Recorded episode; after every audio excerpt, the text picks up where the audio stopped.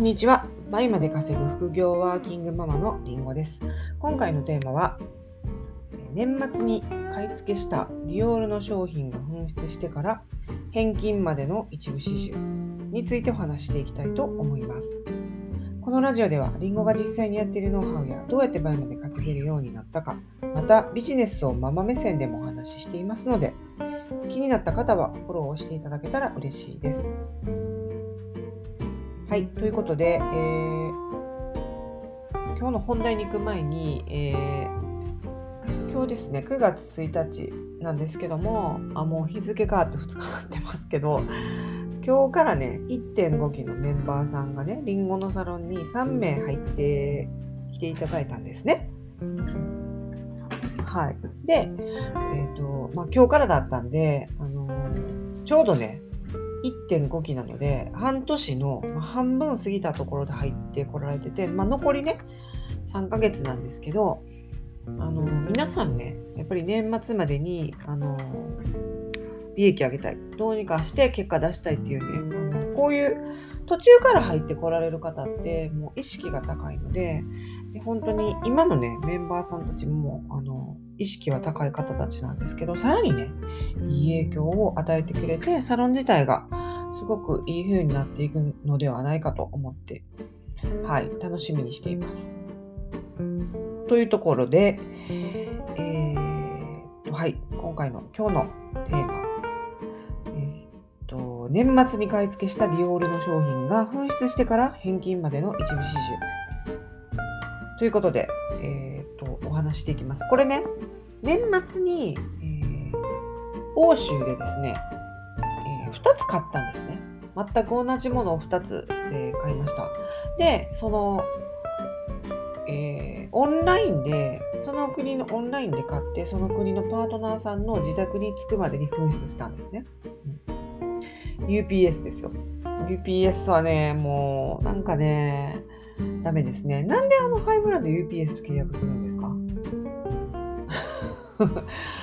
知らんがなって感じかもしれないですけど、DHL でいいじゃないですかって感じなんですけど、UPS だったんですね。それでまあ紛失しちゃって2つとも。で、えー、もうね、その紛失した後、えー、もうその国にはその商品がもうなくなっちゃったんですよね。で、しょうがないんで、もう別の国で、えー、買い直しました。で、その、なくなったから返金してほしいっていうのを、まずは私は、あの、ディオールに言って、で、えー、その後、ディオールが、あの、それを確認しますと。確認するのもね、なんかね、1ヶ月ぐらいかかってたんですよ。で、えー、かかってて、で、それペイパルで購入したんで、まあ最悪ね、ペイパルでその申し立てをすればいいわと思って申し立てをして止めればいいわと思ったんですけどなかなかねその、えー、ディオールに言ったら、えー、運送会社に言ってて運送会社はディオールに言ってディオールはいやこっちは知らんから運送会社ずっとそのやり取りをね2ヶ月ぐらいした後に、えー、返金しますってなったんですね。でなぜか2つ買ったのに1個だけの値段がね、ある時急に返ってきたんですよ。それいつぐらいやったかな、帰ってきたの。帰ってきたのはまあ3ヶ月目ぐらいだったかな。で、え、いやいや、2つ買ったんですから、あの2つ同時になくしたから、あの2つとももう1品返品してくださいって言ったら、えっ、ー、と、ペーパルを通せって言ってきたんですね、今度ね、そのリオールの方が、その国の。で、今度ペーパルに連絡したんですけど、ペーパルって電話でかけれなくて、なんかメールがその問い合わせのね、なんか、その問い合わせフォームみたいなやつとかだったんですよ。確か。で、それでもなんか送って、で、最終的にその申し立てをするようにみたいなことを言われて、で、そのペーパルで申し立てをすると、その取引は止まるんですね。ペーパルからその資金が流れるのが確か止まるはずなんですよ。で、えー、申し立てをしました。そしたら、あのそこが、まあ、凍結されたかなんかで、えーと、ディオールの方は残りの分を返金してほしかったらその申し立てを取り下げるって言ってきたんですね。で、はいってなるじゃないですか。いや、まず返してくれたら申し立ていくらでも取り下げるので、まずもう一品を返金じゃないですかっていうのやり取りをね、もうメールで何回もして、いや、申し立てを取り下げろ。いや、先返金でしょ。いや、申し立て取り下げる。いや、先返金っていうやり取りをか 何回もして、で、あ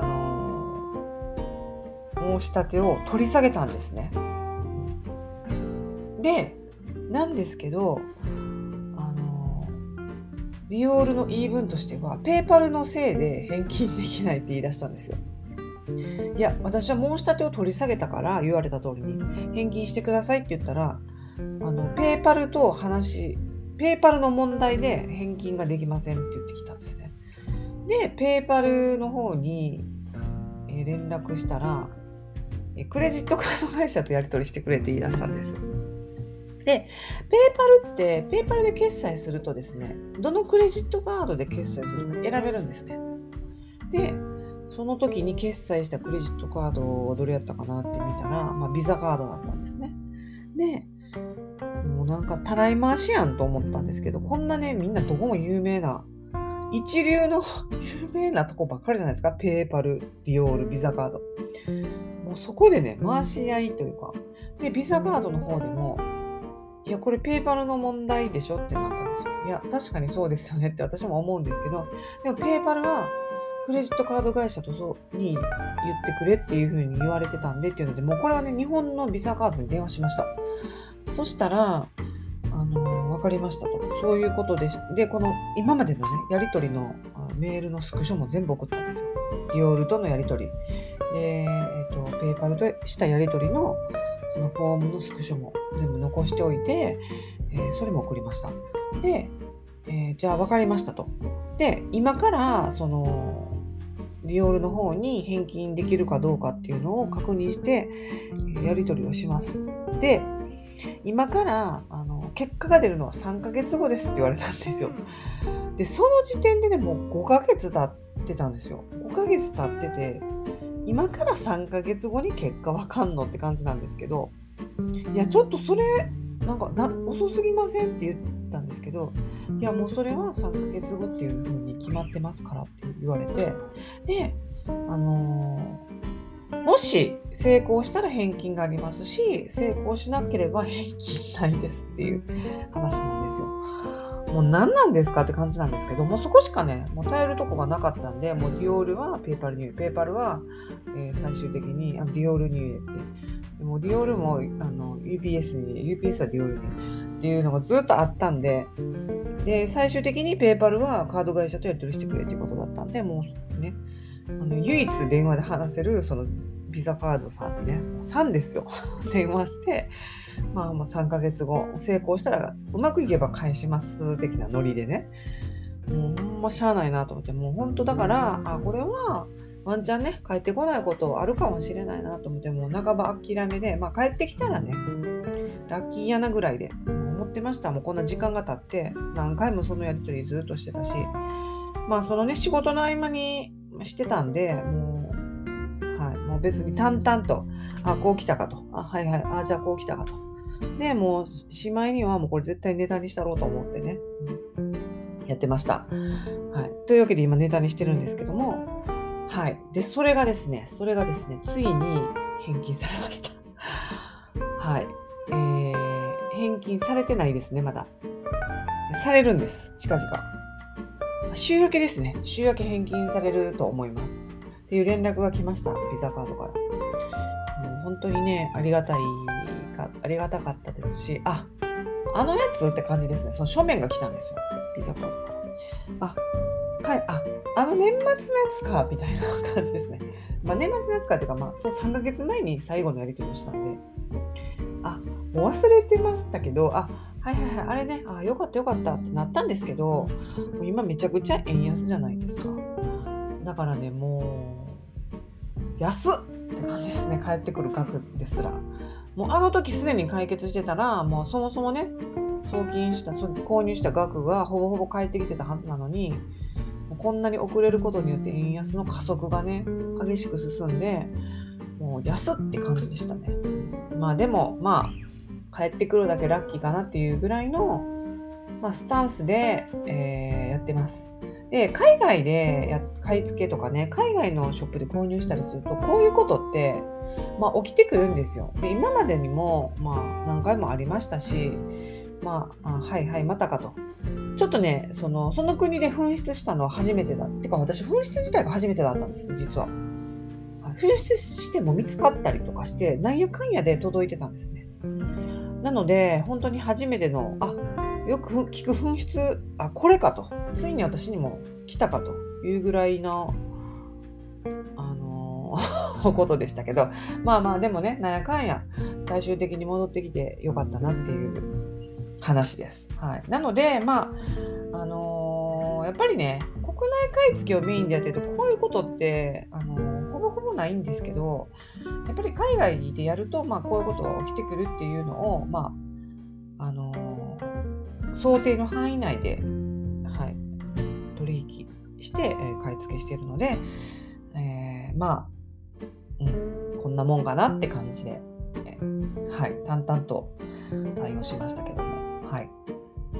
ということで、まあ皆さんもね、こういうことあると思いますけども、まあとりあえずやれることを全部やってみると、ペーパーで連絡したり、UPS で連絡したり、まあ、今ね、メールでどこでも電話できますし、あメールどこでも連絡できますし、あとは英語を話せるね、えー、パートナーさんがいたら、その方にお願いしたりっていう風にできますから、まあ、今回私は全部メールでえーと、自分で対応しましたけど、あの、秘書さんがね、一人、え海外在住の方なんで、最悪ね、彼女に登場してもらって、まあ、他のトラブルなんかは、あの、いつも彼女に登場してもらって、電話してもらってるんですけど、はい、今回は自分でもうメールだけでやり取りして、えー、決着。8ヶ月かかりましたけど、9ヶ月か。はい、終わりました。ということで、この話がね、誰かの背中を押したり勇気づけられるような機会になったら嬉しいです。今回も聴いていただきありがとうございました。それでは次回のラジオでお会いしましょう。りんごでした。